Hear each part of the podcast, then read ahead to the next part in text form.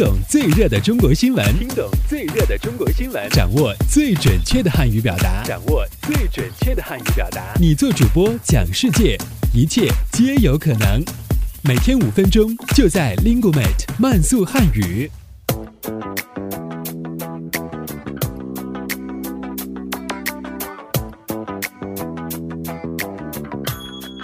嗨，大家好，我是主持人阿布，欢迎来到本期的慢速汉语。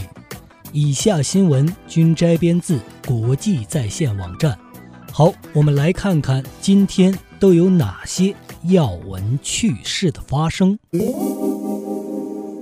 我们首先来看看今天的一句话新闻。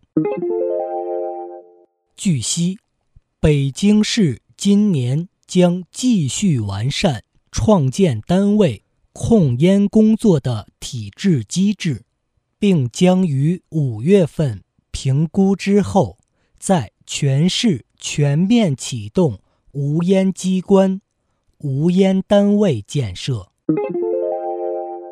据报道，深圳居住证制度即将把居住登记和居住证切割分离，居住登记实行全覆盖，而居住证则自愿申请。持证者或可申请公租房或租房补贴。自二零一四年三月二十六日零时起，杭州市将实行小客车总量。调控管理，采取控制总量和错峰限行调整的双重措施。除京、津、沪外，杭州市也是继广州之后第二个采取限购措施的省会城市。好，我们接下来关注一下今天的财经聚焦。据悉，银行与支付宝之间的战争再度升级。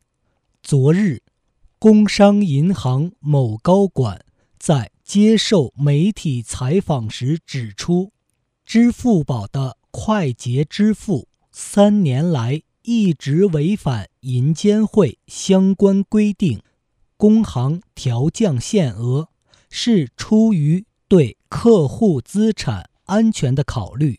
此外，工行还将陆续减少支付宝快捷支付接口，最终只保留浙江分行一个接口。对此，支付宝昨天回应称，快捷支付安全性超过网银，如果支付宝违法，银行则是知法犯法。对此，业内人士表示，是否违规还应当由银监会、央行等监管部门说了算。好，最后进入到今天的环球博览。据英国《每日电讯报》报道，近日，英国医院利用现代技术对。大英博物馆所藏的古埃及木乃伊进行扫描，从而推断出他们的年龄、生活方式和疾病。扫描结果显示，古埃及人与现代人无异，也可能曾遭遇过高胆固醇和牙痛之苦。同时，结果表明，其中。两名木乃伊还可能曾患有心脏病。据了解，大英博物馆将于二零一四年五月推出一个名为“远古生活”的展览，将为参观者展现尼罗河畔木乃伊人性化的一面。好，这里是由 Linguemate 出品的 Speak Chinese 系列节目。我们下期再见，拜拜。